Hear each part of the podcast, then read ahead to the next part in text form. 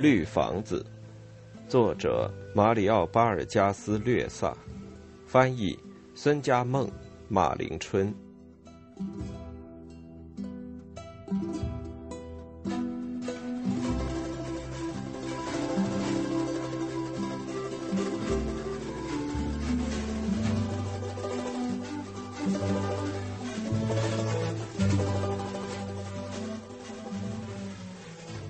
献给帕特利西亚。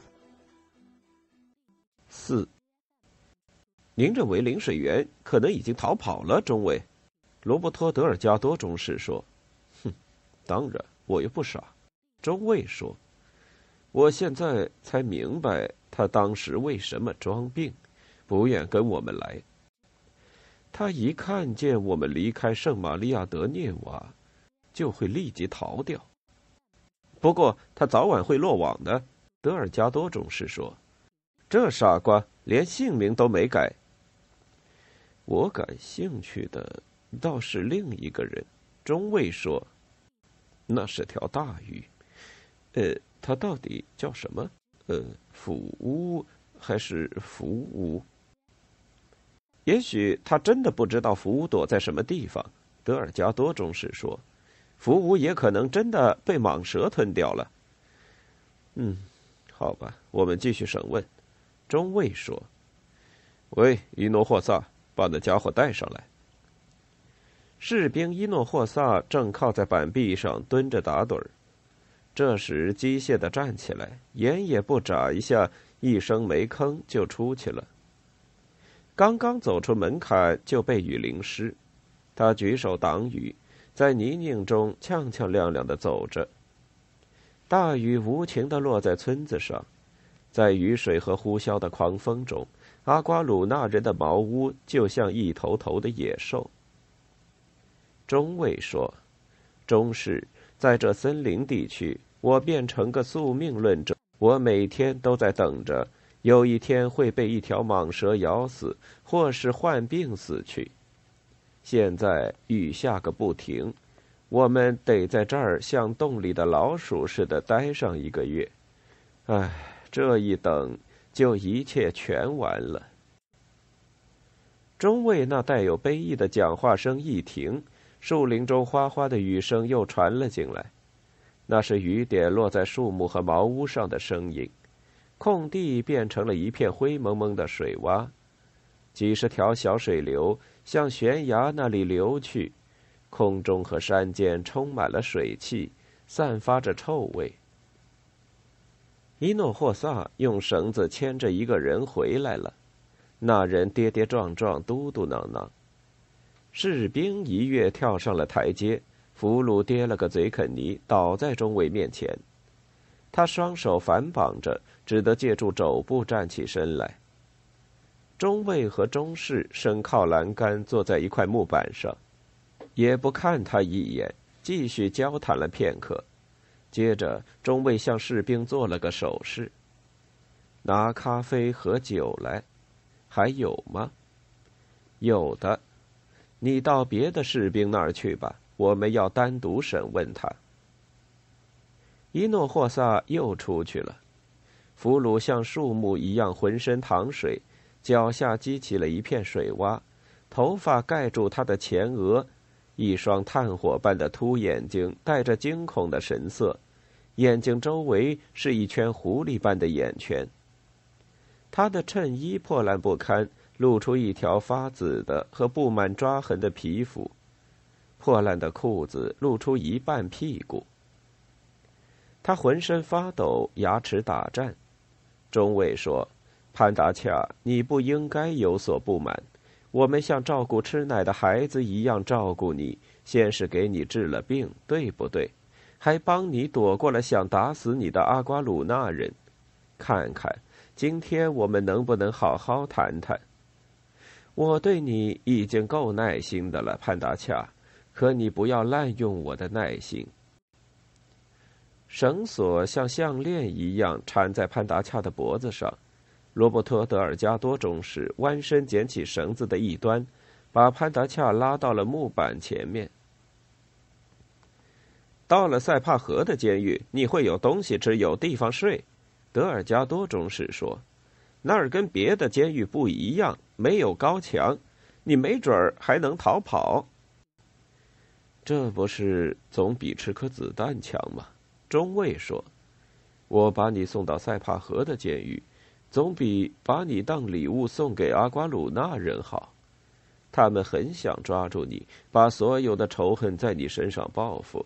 所以你今天不要装疯卖傻的了。”潘达恰那火辣辣的目光闪烁不定，他抖得更厉害了，牙齿激烈的打着战。他蜷缩起身子，显出饥饿的样子。德尔加多终是笑了：“你不要傻了，你能把所有的抢劫罪和杀人罪都揽在自己身上吗？”中尉也笑了：“最好还是一下子都说出来，潘达恰。说出来以后，我们就把你爱吃的草药给你，我亲自给你煎，怎么样？”伊诺霍萨走进茅屋，把一瓶暖咖啡和一瓶酒放在木板上，就出去了。中尉打开一瓶酒，把酒瓶伸向俘虏。潘达恰嘟囔着把脸凑上来，中士一使劲儿扯了绳子，妈的！潘达恰跌倒在中尉的腿间。中尉说：“现在还不能给你喝，要先讲后喝。”中尉拿起绳子，使俘虏转过脸面对自己。潘达恰那绺头发摆动起来，炭火般的眼睛仍然盯着酒瓶，浑身发出一种中尉从未闻过的臭味。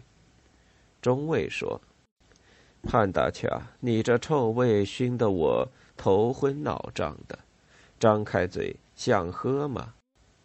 俘虏咕噜噜的喘着气说：“先生。”我从心里发冷，喝口解解寒吧，先生。我就要一口。中尉说：“可以，但一步一步的来。那个府屋藏在哪儿？说出来，马上给你喝。”哦，他叫福屋，他在哪儿？先生，我早讲过了。潘达恰从头到脚浑身颤抖着，天一黑就走了。我们都没发觉，他的牙在打颤，都快碎了。先生，您可以去问问旺比萨人，他们说雅古妈妈夜间来了，爬进茅屋，把他叼到水洼里去了，因为他坏事干得太多。先生，中尉看看俘虏，皱皱眉头，露出颓丧的神色。他蓦地一侧身，用靴子在潘达恰的光屁股上猛踢一脚，潘达恰呻吟一声，又跌倒在地，但是在地上还斜眼盯着酒瓶。中尉又一扯绳子，潘达恰那头发蓬乱的脑袋撞在地上，连撞了两下。中尉说：“潘达恰，你还要跟我装傻？他躲到哪里去了？”潘达恰大叫起来。他在天黑的时候走掉了，先生。他的头又在地上撞了一下。雅古妈妈缓缓地爬过来，爬过悬崖，钻进茅屋，用尾巴堵住他的嘴，先生。就这样把他带走了，一声不响地带走了。水洼的水肯定是自动分开的。望比萨人说，雅古妈妈还会再来，把我们全吞掉。所以他们就全跑了，先生。中尉又踢了他几下，潘达恰不响了，他跪起来。就剩下我一个人，先生。中尉用暖瓶喝了一口咖啡，舔舔嘴唇。罗伯托·德尔加多摆弄着酒瓶。潘达恰大声说道：“我希望你们把我送到乌卡雅里河去，先生。”他嚎哭起来，双颊也陷下去。送我到我朋友安德烈斯死去的地方去吧，我也愿意死在那里。这么说来，是雅古妈妈弄走了你的老板。中尉用平静的口气说：“也就是说，我中尉是个傻瓜，你潘达恰可以把我玩弄于股掌之间。唉，潘达恰呀！潘达恰的眼睛一直火热的盯着酒瓶，外面雨下大了，远方响起了雷声，闪电不时的照亮被雨水鞭打着的屋顶、树木。和村里的泥地。他撇下我一个人走了，潘达恰喊道。他的声音发怒了，但眼神却是平静而迷醉的。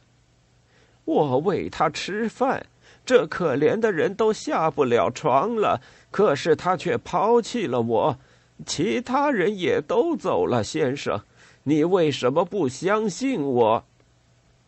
没准儿那家伙连名字也是他编造出来的，德尔加多中士说：“在山里，我还没听说过有人叫福乌。这家伙在胡说。您不烦？要是我就一枪毙了他，中尉。”嗯，那个阿瓜鲁纳人呢？中尉说道：“那个胡母也被雅古妈妈弄走了。他也走了，先生。”潘达恰嘶哑着声音说：“我我没跟您讲过吗？也许是让雅古妈妈弄走的，谁知道呢？”我当时让那个乌拉库萨村的胡母缠了一个下午，中尉说道：“那狡猾的领水员当的翻译，我只是听见他们两个不停的讲，弄得我莫名其妙。我要是算命的就好了。”胡母是我认识的第一个穷丘人，中士。都怪当时的镇长列阿德基中尉，德尔加多中士说：“我们本来不想把那个阿瓜鲁纳人放掉的，是他下的命令，后果您也看到了。老板走了，胡母走了，旺比萨人也走了。”潘达恰抽泣起来：“就剩我一个，我苦呀，我觉得冷。”我发誓，我一定要抓住阿德连涅维斯。”中尉说道，“他是靠我们付的工资生活的，可是却耍弄我们。”潘达恰泪流满面，伤感的深深叹了一口气：“先生，别人都有老婆，我只是想要个白人老婆，哪怕光是为了聊聊天呢。”我只要一个，可是连那沙普拉姑娘他们都带走了，先生。靴子又抬了起来，踢了他一脚。潘达恰蜷缩起身子，痛叫起来。他闭上眼睛，片刻之后又睁开，温驯的瞧着酒瓶，就喝一口，先生，解解寒气。我从心里发冷。你熟悉这个地方，潘达恰，中尉说道：“这倒霉的雨要下到什么时候？我们什么时候可以出发？”明明天会晴的，先生。”潘达恰结结巴巴的说：“你一求上帝，天就晴。呃，发发善心吧，给我喝一口，解解寒气，先生。”妈的，我再也受不了了，我再也不能忍受了。中尉抬起靴子，但这回没有踢下去，而是踏在潘达恰的脸上，把他的面颊踩到地上。德尔加多中士从酒瓶里喝了一小口，接着又在暖瓶里喝了一口。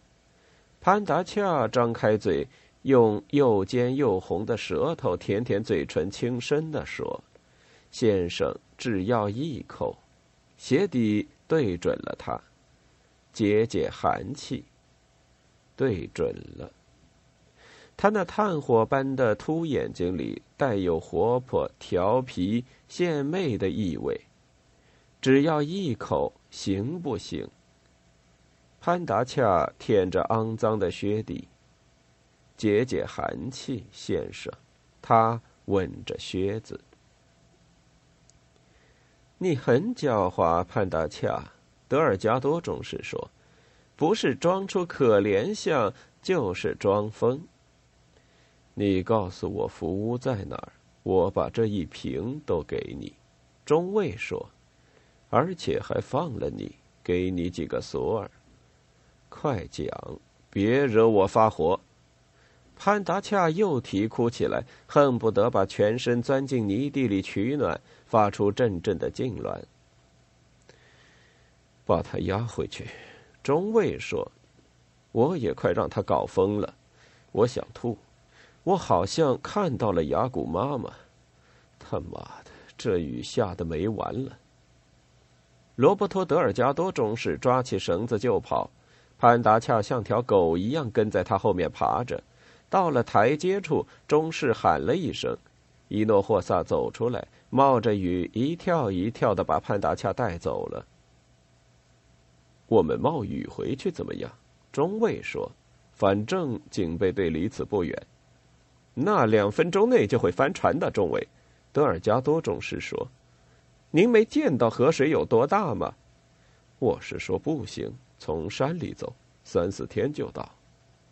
您别着急，中尉德尔加多中士说：“雨马上就会停的，您还是忍着点儿吧。在这天气里，我们根本就不能动。森林地区就是这样，要有耐心。”妈的，这雨都下了两星期了。中尉说：“我失去了调动和升级的机会，你懂不懂？”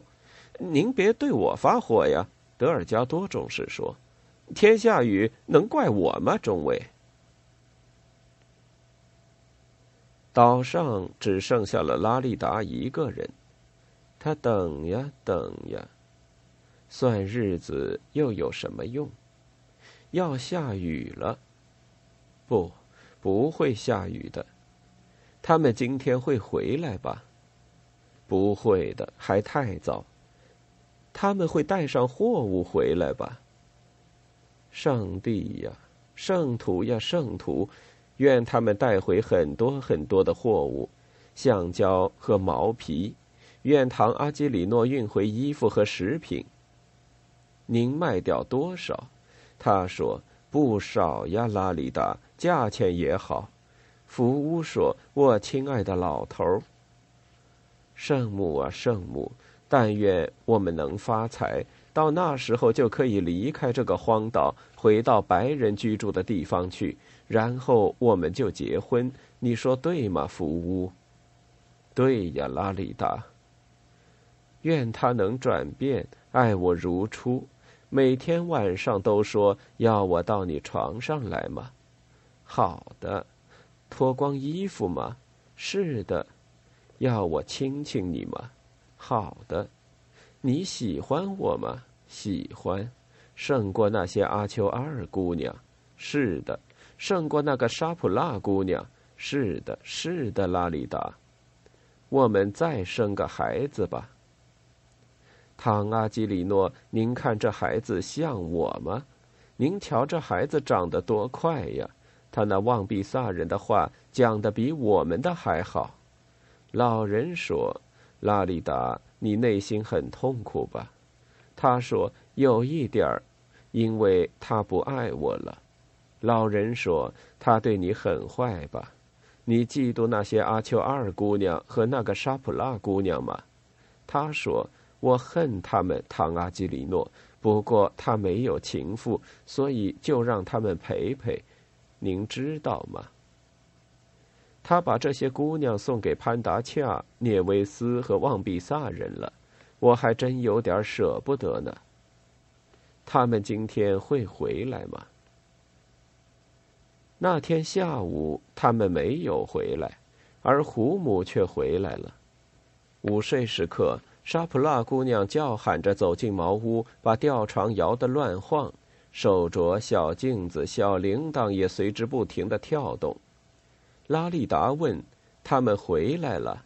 沙普拉姑娘说：“不是他们，是那个逃跑的阿瓜鲁纳人回来了。”拉利达走出茅屋去寻他。他在那儿，在养河龟的水塘边上，正在腌制鲶鱼。拉利达问胡母：“你到哪儿去了？你为什么跑掉？这些日子你都在干什么？”胡母一声不响。我们还以为你不会回来了呢。他一副谦卑的样子。胡母，你说呀。他把鲶鱼递过去，这是我给你带来的。他同走掉的时候一样，还是剃着光头，背上露出一条条的鞭痕。拉利达说：“别人都出去做生意了，他们到上游去，非常需要你。你为什么不辞而别？”他们到里马奇湖一带去了。你了解姆拉托人吗？他们凶吗？不知道他们会跟老板干仗，还是痛痛快快的把橡胶交出来？胡姆。望比萨人去找胡姆。潘达恰说：“老板，没准旺比萨人把他干掉了。他们很恨他。”领水员涅维斯说：“我看不会，他们成了朋友了吗？”福乌说：“这群狗东西是干得出来的。”胡姆说：“他们没杀我，我到那一带去了一趟，现在又回来了。这回你要留下来不走了吧？”“是的。”“等老板回来，非骂你不可。你可别再走了，胡姆。他发过火，也就没事了。再者说到底，他还是很看重你的。”福乌说：“这个人有点疯疯癫癫的，不过对我们很有用。拉里达，他很善于说服人。喂，阿瓜鲁纳人，白人真的都是魔鬼吗？你跟他们谈过话吗，胡姆？那个中间人是个胆小鬼，净说谎，是吗？拉里达，你要看见他怎么对土著做工作就好了。”又是喊叫，又是恳求，还给他们跳舞。最后，他们连比划带点头的说：“好吧，你这个阿瓜鲁纳人。”于是每次总是痛痛快快的把橡胶给了我们。拉利达说：“胡姆，你是怎么对他们说的？给我讲讲，你是怎么说服他们的？”福乌说：“不过早晚有一天他们会干掉他。”那时他妈的就没有人能代替他了。拉利达问：“你真的不愿意回乌拉库萨去？你那么恨白人，也恨我们吗？”潘达恰说：“老板娘，他被那儿的人揍得够呛。”涅维斯说：“那他干嘛不趁我们睡觉的时候把我们干掉？”福乌说：“因为我们能替他报仇。”拉利达问他：“真的被人吊在一棵卡皮罗纳树上了吗？”福乌说：“他就是有些疯疯癫癫的，但并不粗野。”拉利达说：“他们烧你的时候，你叫喊了没有？”福乌说：“他做陷阱精极了，打猎、捕鱼都没有人能胜过他。你有老婆吗？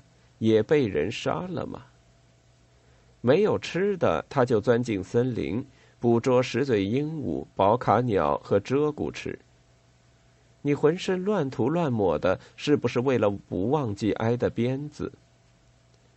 有一次，有人看见他用吹箭射死了一条毒蛇。拉里达，他明白他的仇人是哪些人，对吧，胡姆？是那些被我福屋抢了生意的人。你以为他帮助我是因为我长得好看吗？潘达恰说：“今天我看到他站在崖边，摸着头上的伤疤，迎风练习讲话。”福屋说：“最好他就这样替我去工作，反正替他报仇不费我吹灰之力。”潘达恰说：“他讲的是阿瓜鲁纳语，我一点儿也没听懂。因为当阿基里诺的货船到达的时候，望比萨人一片喧哗。”他们从鲁布纳树上一跃而下，像大头鱼那样雨点般涌到码头，欢呼雀跃地接受每个人分下的盐巴、茴香酒和由福屋分发的斧头和砍刀。人们陶醉在欢乐之中，而这时胡姆却走掉了。你到哪儿去了？我到那一带去。现在我不是又回来了吗？你什么也不要吗？不要。一件衬衣不要，烧酒呢不要，砍刀呢不要，盐呢也不要。拉利达说：“灵水员看到你回来一定会高兴的，胡母，他才真是你的朋友呢，对吗？”胡母说：“是的。”拉利达说：“谢谢你的鲶鱼，可惜是腌的。”灵水员说：“他也不知道那两个人的名字，老板娘，他什么也没说，只说是两个白人，他们使得他仇恨所有中间人。他说是那两个人把他搞到这种田地的。”拉利达问：“他们骗了你？他们抢了你？”胡母说：“他们还劝说我。”拉利达说：“胡母，我想跟你谈谈。”为什么我一叫你，你总转过身去？胡母一声不吭。你害羞吗？胡母说：“那是我带给你的。”旺比萨妇女正在给他放血。他问：“一只小鹿？”他谦卑地说：“对，一只小鹿。”拉利达说：“瞧你，我们一起去吃吧。你去砍柴。”胡母说：“你不饿吗？”他说：“饿得很。自从他们外出以来，我就没有吃过肉。”胡母。两人往回走，拉里达走进茅屋，望着小阿基里诺。胡母，他长大了吧？胡母说：“长大了。”这孩子讲土著人的话，比讲我们的话还要好。